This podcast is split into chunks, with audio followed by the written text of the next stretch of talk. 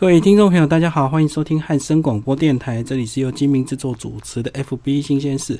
那我们今天的新鲜事呢，要为听众朋友来介绍这个徐永祥哦，他在最近出了一本书哦，叫做《蹦球梦想的出发点》。那他现在呢是蹦球的创办人哦，然后彭厨烘焙坊的执行董事以及总监。那他的故事呢，最早要从一九九二年他到日本去学这个面包的一个故事哦。那我们今天呢，除了要介绍书以外呢，也要亲自邀请到这个徐永祥来到我们节目现场来介绍他过去从一九九二年从日本开始学习，然后又到法国、瑞士学呃整个面包的一个过程，再来介绍这本书。嗨，永祥好。哎，主持人、各位听众，大家好。好，那永祥一开始是帮我们介绍一下关于这个一九九二年那时候你刚退伍，最后为什么会决定到日本一个人去学面包？对啊，就是退伍嘛，大家就开始要对自己的未来的职业啊、人生做规划。那原本其实就是想要去日本学这个有关于，比如说室内设计啊，好这一块。那后来就发现说，哎，日本的面包很好吃，然后竟然他们有专门的学校。对，那可能在那时候台湾还没有所所谓的餐饮学校，就想说，哎，好像面包也蛮不错的。然后也听长辈说，就是最少做吃的不怕饿死。嗯，对。然后就想说，哎，来试试看。那没有想到去念书，原本只是觉得好玩，却没有想到，哎，原来面包这个是一个很深，就是很深奥的一个学问。而且里面包含了很多的呃文化啦跟工艺，才慢慢的发现这个面包是一个很有趣的一个的一个工作，这样子。就是日本人他把做面包也当做艺术品来制作，这样子。对，没有错。他们那种呃职人的精神跟态度。是是是。那我知道，其实最早做面包跟你外婆有一点关系，对不对？在你更早儿时的回忆，就是他常常带了很多日本的面包回来给你吃，这样。对，没有错。其实就是在也因为出了这本书的一个契机，就是回想很多小时候的点点滴滴，才发现原来这个面包魂已经升值在小时候了。对，然后这个外婆其实就是常常她从这个日本带面包回来给我吃，或者是我妈妈去日本玩的时候，都会一定会带面包回来。对，所以从小其实对面包的这个品味啊，都是不知不觉中去慢慢建立的。那一九九二年到一九九五年三年的时间，对不对？是。然后这三年接受非常严格的这个面包训练，可是其实花了很多时间在练基本功，对不对？就连打扫，在他们来讲都非常讲究。是，其实啊，在学校里面，那当然每天呃学这些。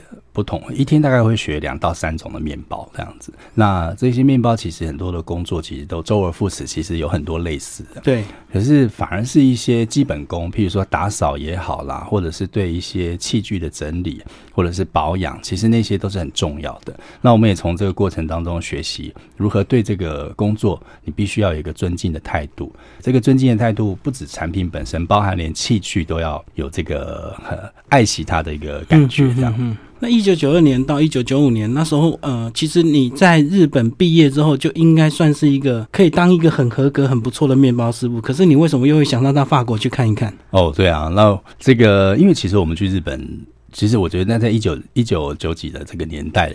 我想去日本已经算很厉害了，对对，那我们也很崇日。那整个台湾的社会就觉得，哎，不是美国就是日本这样子。可是到日本才发现，日本人其实是非常崇法的哦。对，日本人他们对法国东西是非常的呃崇拜跟喜爱。然后才发现，原来面包这个来源，其实法国面包也好，可颂哦，那很多的甜点的起源都在于法国。对，那他们非常崇法之余呢，当然也会想要跟着日本人一起去法国看看到底法国是怎么一回事。哦，所以你到日本学习之后，才发现 他们对法国又更加崇拜。所以你到法国是多久的时间？其实我去法国是做短期的进修，然后去上一个礼拜的课程，大概是三天的这个课程这样子。嗯嗯，对。然后回来台湾之后，当然就先在呃东客里面那边先工作嘛，对不对？在弄谷的这个呃日本。日本店在台湾的日本店工作这样子，那那段时间也对你是一个很大的打击，对不对？因为你 你可能觉得一些很基本的事情，可是在他们看来却是非常要求的。是，其实去学校学习，其实坦白讲，前面讲的，比如说严格啦什么啦，再怎么样也算是一个学习嘛，也会觉得有一点好玩的这个气氛在。可是真正进入职场，就发现不是这么回事了，因为你开始也需要用自己的这个技术。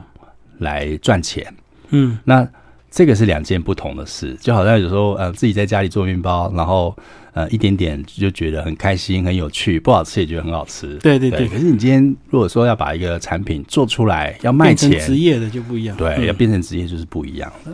对，所以从那一刻开始，才开始感受到这个行业的严格跟训练这样子。然后就是熬了四年之后，决定自己开店。对啊，对啊。那时候是什么契机让你觉得 你这样的训练是够的，可以跨出第一步了？这个其实我想应该是少不更事吧，对啊，那时候刚好一九九九的时候，刚好自己也是差不多二十九岁的时候，那当然就是从呃一路走来的学习，也觉得自己有有一些东西，有一些理想，有一些梦想，想要自己去去创造这样。对，所以呃在四年的这个学习过程当中，当然呃也到了一个位置，嗯，那也想要自己从基础再创业，再从基础开始。然后来发展自己未来的这个烘焙梦，这样子。所以一开始创业就找到你的算是同事王兆峰吗？对对，王兆峰是我的表啊表弟，然后是很熟的朋友。对，那一开始他其实也刚好是他做蛋糕。嗯，对，你们互补对对互补。然后呃，在小时候在开始谈论未来的时候，其实对这个共同创业这一块还蛮有兴趣的，也蛮有默契的。对，所以就。呃，创立了这个彭厨烘焙坊这样子，嗯，对，那没想到到今年就要满十八年了，哇，十八年真的是快，非常漫长。但是一开始创业非常辛苦，一九九九年那时候又遇到两千年，反正我知道那你开业那一两年遇到非常非常多的事情，然后能够坚持到现在这样。对啊，但是坦白讲，我觉得这些事情，嗯，学习到很多。对，然后再就是，比如说像台风啦、淹水，对对对，也不是只有自己遇到，大家都遇到，所以这个东西真的也没有办法去去怨天尤人。对，那只有从这个过程当中去找到自己可以做的更好的部分，这样子。嗯嗯嗯，我知道你后来是有个启发，就是突然知道说，其实你不应该靠自己的体力去赚钱，因为你是老板 对，就是要开始要有一些呃领导的技巧，要带着下面的人，而不是什么事情都亲力亲为，造成你那时候的意外这样子。对对对，其实当老板真的是一件不简单的事情，真的是不能是以一个呃普通的思维或者是想当然尔的这个想法去做，那。我们一开始开店，其实就觉得很简单，就是哎，有了一个记忆，然后好好的靠这个记忆赚钱，应该是不难吧？对，就没有想到，就是有一次真的就是这个九二一地震的时候的一一些限电措施，然后害自己，就使得自己这个呃睡眠不足，所以不小心手搅到搅拌，生了，对，晃生，就是不小心手都吸到搅拌缸里面去。那其实是一个小伤口。对，但是就是呃，那时候就是血管啊、神经都有断掉，就是细菌感染。对，然后呢，就是医医生就是马上说这是要截肢。对我觉得这怎么可能发生在自己身上？这一个小伤口怎么可能要截肢？对，后来当然这辗转之间发生了一些事情。等真正进入开刀房再出来的时候，其实已经好几个小时了。嗯，对，那这个医疗资源的这个运用嘛，哦，然后最后才发现原来手肿还蛮大的。嗯，所以。开了三次刀，到第三次还有这个截肢的可能性。对，但其实那时候给自己一个气的一个想法，就是觉得哇，那如果真的手没有，那怎么做面包？才开始会去想说，如果真的没有手的话，那已经当了面包店的老板，那要怎么样用头脑去创造业绩？对我觉得这也是一个转折，这样子。因为以西医的立场，他当然第一当下他觉得是截肢保命是最快的，对，没有。因为败血症如果更危险下去，就整个连命都没有了。是是是，对这个危险性真的不是我们一般人可以理解的。嗯，我知道你住了四十四天，然后开了三次刀这样子，对。然后出院之后没多久又遇到淹水，对啊，纳力跟象神，然后整个基隆地区也是都淹水的，没错。然后那时候你都没有想到，就算了，就放弃了。那回去当个面包店的店长，再回到东客，其实还是可以有一个不错的职务。是 是是，可是那时候就觉得这个可能就觉得一关一关过，觉得这个小关如果过就过去，很想看看那下一步会有什么，就不会觉得说这是就是轻易的放弃。我觉得那轻易的放弃，可能如果有一天自己也会后悔。比如果说什么都没做这样，对啊，那我觉得我相信人生应该会有很多关卡。对，那我觉得这个关卡如果过过去，或许后面有什么什么呃更好的可以让我们学习或获得。那经过几年的这个修养之后，终于在基隆站稳脚步，然后开始进军台北。对啊，就是大概这个来台北大概呃快十年了，嗯，对。可是那时候是怎么样的契机，说让成品的人主动找到你去帮他设店？那时候你可能野心一开始也还没那那么大，你可能还不敢想象你的店能够开在百货公司的美食街，对不对？真的完全没有想过这件事。是他尝过你的东西吗？还是口耳相传的口碑的问题？这个应该是尝过吧。对，那然后因为当初我们在台来台北的时候，是有跟一个花店叫文华文华苑的花店合作，那共同分享一个空间，那有。有这个法式的花艺跟法式的甜点，对，可能是因为这一家店的这个呃名气，然后让这个注意到这样子。对，那当初来来这个找我们进军这个百货的时候，其实我一点都没有准备好，也完全没有这个相关的这个呃经验或想法。对，其实一开始是有点。觉得不太可能是，然后现在已经是呃八家分店，然后为什么会开到香港去？啊，香港也三家。对啊，朋友都都很很开玩笑说很大胆这样。对，但是我就觉得。每每一个，比如说跟成品合作也好，或者是呃后来的去 City Super 合作也好，或者去香港，我觉得每每一个不同阶段完成的这个使命，其实都对我们来说是最大的学习。对，因为毕竟这个开面包店其实也是一门学问，也是也是一个 business。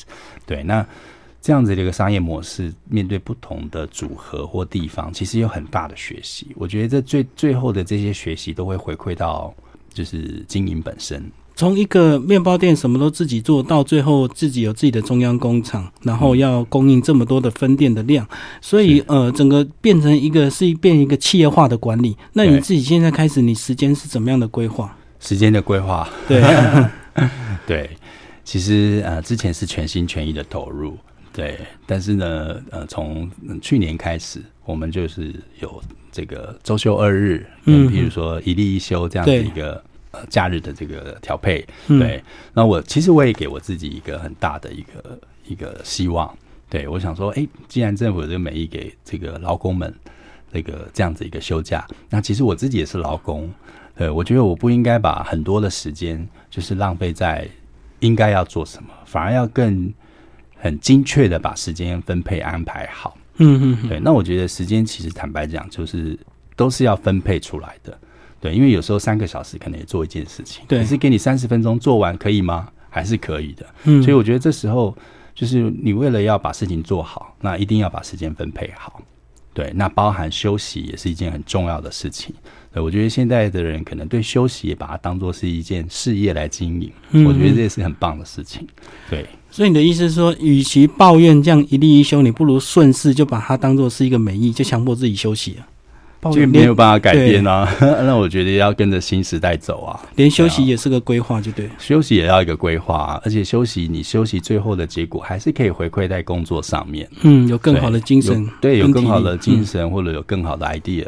对，我觉得这都是可以让自己更明确的知道自己要做的是什么。那现在整个呃。彭厨他在菜单上现在是每一段时间你都会做一个新的规划或新的尝试嘛？就是会去研发一些新的口味嘛？对，我们大概是会分春夏跟秋冬两季这样子，因为这两个时间点刚好，呃，大家对口味上的需求是不一样的。然后台湾跟香港的口味是不是又有稍微的做调整？是是是，这个很特别。其实，但是因为我们去香港，其实我们之前在台湾自己在发展这个品牌的时候，我们有。把就是在日本学的，或者是法国的这个文化的精神，然后融融合我们这个。台湾的口味去创造自己烹出的口味，可是那时候去香港的时候，就就给自己很很大的一个疑问，嗯，就是说，那我拿什么口味去香港？因为我们也知道香港是一个非常国际化的呃一个都市，对。那你在那边，你有他们很很传统的这个广式的嗯一些面包啊，或者是饼啊等等，也非常有名，我们也非常喜欢啊。他们的比如说点心啊、叉烧包啊等等等，是。那再高端一点的，我觉得他们饭店的点心房也有。对，那我觉得为什么我们去香港？那香港为什么买我们的面包？对，其实有想了一下，到底是用一个什么样的一个出发点？那后来就是也也是，其实去香港也是因为成品的关系哦。对，因为香港呃，成品在香港还展了三家哦，就跟着他过去，对，就跟着他过去。嗯，那其实就把台湾原创的口味跟精神带去香港，我觉得那是我们。最后的一个决定。那没想到去香港以后，去了香港才发现台湾是一个宝岛。嗯哼，对，因为香港人听到台湾来都好开心哦，哦，对他们很喜欢台湾，也很羡慕台湾。然后我在卖面包，他们跟我分享，他们上礼拜或上个月或多久以前才去香港，然后下一步计划什么时候还要来台湾。再来台湾，再来台湾，他们对台湾的这个饮食啊，或者是台湾的这个农产品啊，他们非常喜欢。所以，相对于像台湾来的面包，他们也非常喜欢。哦，所以当你想老半天就之后才发现，其实带台湾本来的味道过去，就是他们喜欢的，是，根本不需要迎合他们再去做一些改变，这样子。没有错。对，嗯嗯对，我觉得当然市场的改变也是需要的，但是如果这时候把自己的本分做好，把它做到更好，然后让别人喜欢，我觉得也是我们的功课。好，那聊到这边，我们先稍微休息一下。欢迎回到节目现场，这里是汉声广播电台由金明制作主持的 FB 新鲜事。那我们今天要介绍的新鲜事呢，要来为听众朋友介绍《蹦竹梦想的出发点》这本呢，是由徐永祥这阵子所写的一本新书哦。那这本书呢，主要是介绍他们整个蹦竹的一个创办呢，包括彭厨烘焙坊的一个里面的一些招牌的面包哦，也详细的收录在里面，是由博士智库所出版。我们非常高兴邀请到作者，也就是彭厨烘焙坊的总监哦，徐永祥来到我们的节目。Hello，永祥好。哎，主持人好，各位听众好。好，那上一段访问已经简单把你整个一九九二年一直到二零一七年都快聊完了。那接接下来是不是帮我们就来聊聊你这本书有一些嗯比较属于你们的一些招牌面包，帮我们介绍一下。好啊，好啊。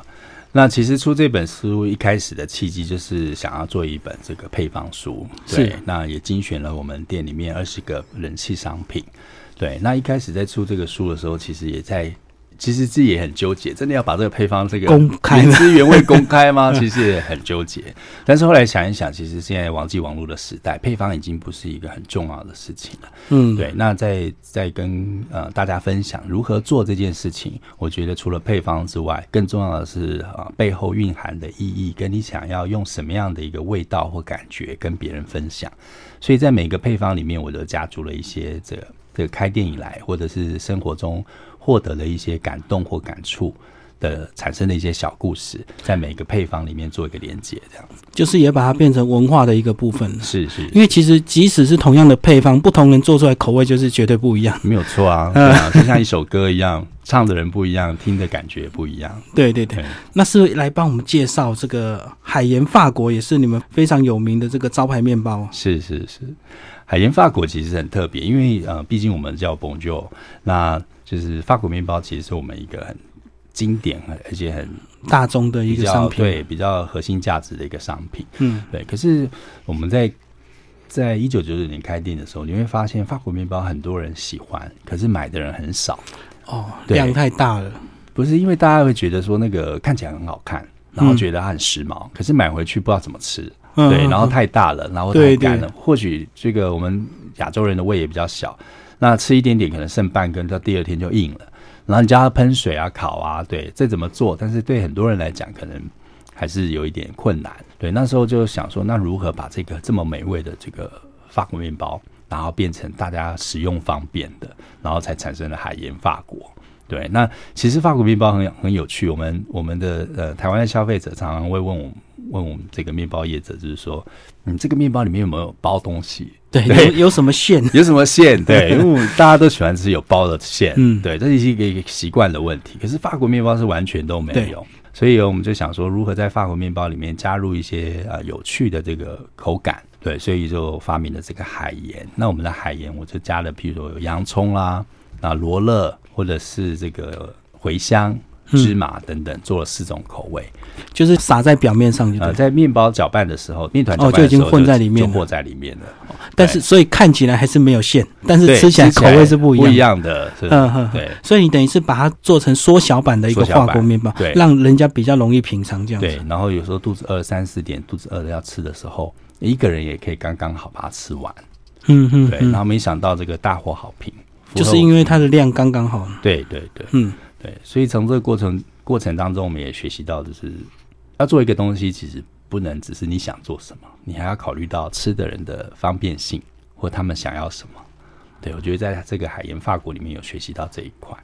这也是我觉得很多所谓的职人达人，他们有时候会过度坚持。当他过度坚持的时候，反而他就离市场越来越远了。他觉得他是正统，所以他不愿意去改变。其实都很重要，我觉得坚持跟改变都很重要。嗯坚持到底就需要一点改变，改变过头就是需要一些坚持。我觉得这两个是一个 balance 的事情。所以这也是你整个十七年来一直在学习的，对，就是怎么？样在坚持跟市场的去做一个平衡，这样子 这。一定要。好，那接下来呢，是不是再来有一个哎，好像蛮适合女孩子品尝的这个玫瑰盐法国长棍？其实这个呃，玫瑰园法国长棍，当然就刚刚提的，就是法国其实是我们彭楚的一个精神嘛。嗯，，对，那因为法国面包真的很特别，那在所有面包里面，它号称是面包里的国王。是，对，然后我也一开始在听到这个称号的时候，也会有一点哦，为什么是国王？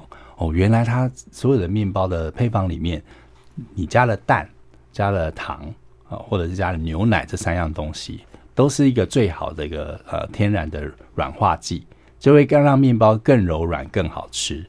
可是呢，这个法国面包完这三样东西完全没有，它只有法国粉、水、盐跟酵母这四样东西。哦，完全没有做面包本来该有的基本元素。对，就是该有会让它更好吃、更柔软的这元素完全没有。那你必须就是要靠这个发酵的时间的掌握啦，或者是你对面粉跟水的调配跟面粉的选择。那更重要的是一个师傅，你怎么样去掌握这个所有呃面团的这个最佳时机去做发酵、整形跟烤焙。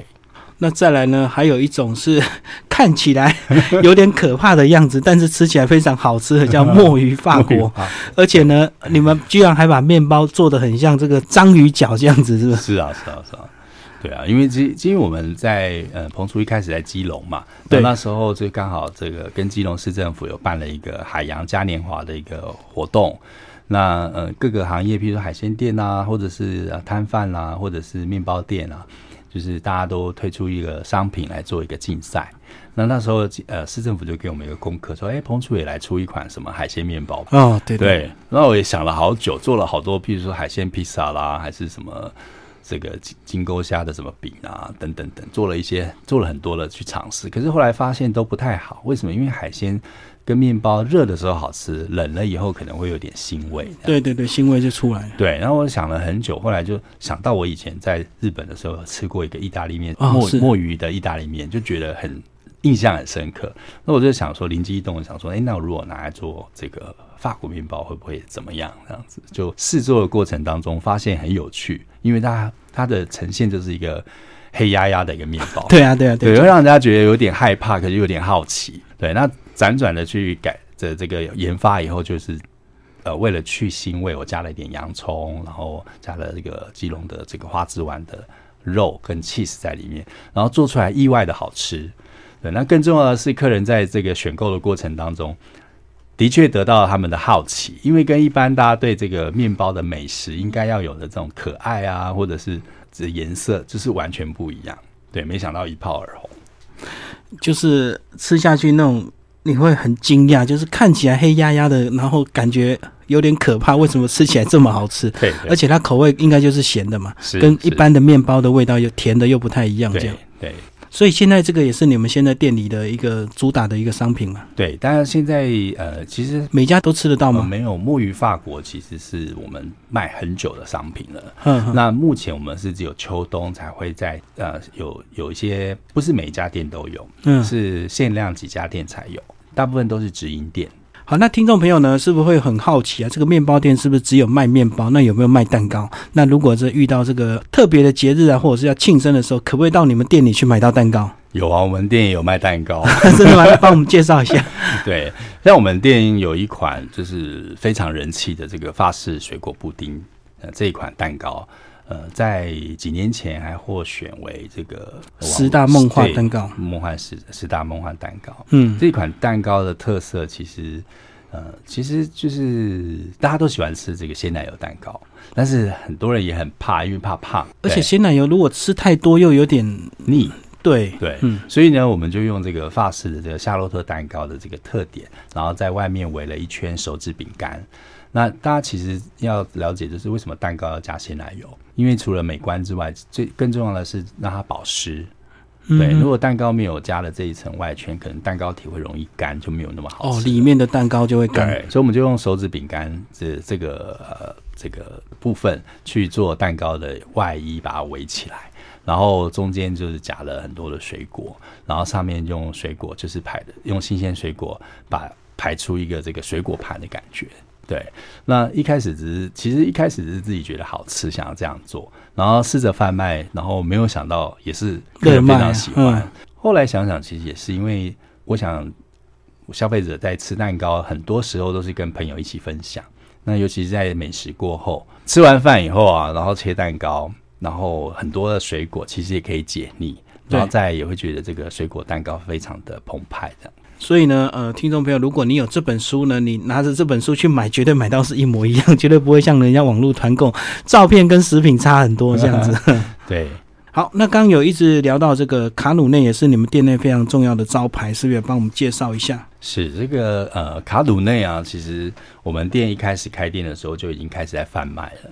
那它也是我们的镇店之宝之一，因为它真的是法国原创的一个甜点。那外面坊间呃有的有翻译成可露丽啊，或者是可丽露等等。对，那我们店在十八年前就叫它卡努内。嗯对，它是法国波尔多地区的一个传统点心。那我其实也觉得，我自己个人非常喜欢这个甜点。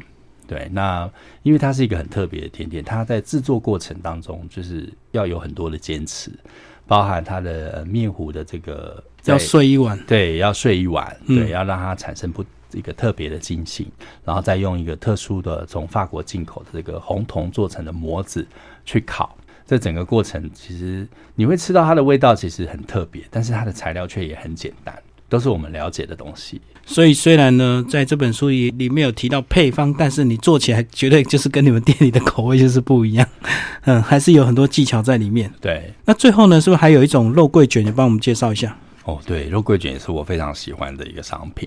那其实早期在做这个肉桂口味的面包的时候，我会发现客人都很害怕。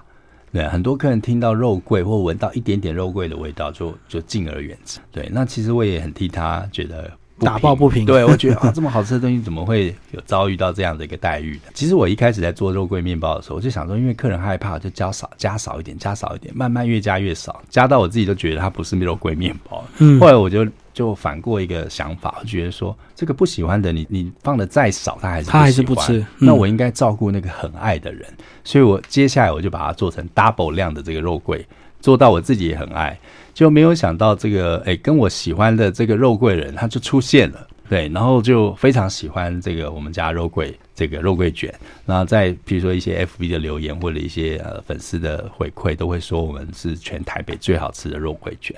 那我觉得这件事情才让我呃惊觉到，其实有时候在做一些事情的时候，你要记得喜爱你的，不要忘了你喜爱你的的这个就他们可能是少部分，但是还是要记得他们。会有很多的声音，可是有时候不要为了反对的、不喜欢的人的声音去改变自己很多原有该要有的做法。对，应该要去拥抱更多喜爱的人，因为不喜欢的人他有他喜欢的东西，应该去把喜欢的东西去继续放大，然后做到更好。对，我觉得这是一个很重要的一个所以每一种口味都有他特定喜欢的对那个消费者。对用、嗯对消费者。好，那我们聊到这边，再稍微休息一下。欢迎回到节目现场，这里是汉声广播电台由金明制作主持的 FB 新鲜事。今天来为听众朋友介绍一本博斯在去年新出版的一本书哦，叫《蹦啾梦想的出发点》，主要是介绍徐永祥的整个呃面包的一个故事。那里面呢也有精选他们这个店里面呢二十大人气的配方。那听众朋友如果呢有兴趣找到这本书呢，可以按照配方哦自己来做做看。那当然呢，他们在台北、基隆都有很多店哦。那如果你也可以自己做完之后，再自己去店里买来自己两个口味品尝一下，看看你的做法跟人家这个专业的做法有什么不一样。那我们今天亲自邀请到这个作者徐永祥来到我们的节目，同时呢，他也是红厨烘焙坊的总监兼执行董事。Hello，嗨，主持人，各位听众好。那最后一段是来跟我们聊聊这本书当初什么原因来出这本书，因为就像您一开始讲的，要公布配方，其实心里有点纠结。对啊，其实一开始就是呃，就是出版社来来了解说，哎，有没有兴趣看呃出一本书？那其实我一开始也也想说，嗯，我出书我好像没有办法这样。那就说不会啊，把你这个这几年来的这个呃学习到的这个配方啊，可以是不是可以整理出来给消费者分享一下？对，那那时候只是想说，那是写配方书是来教别人怎么做面包吗？就是类似食谱这样。对，就类似食谱这样。那后来。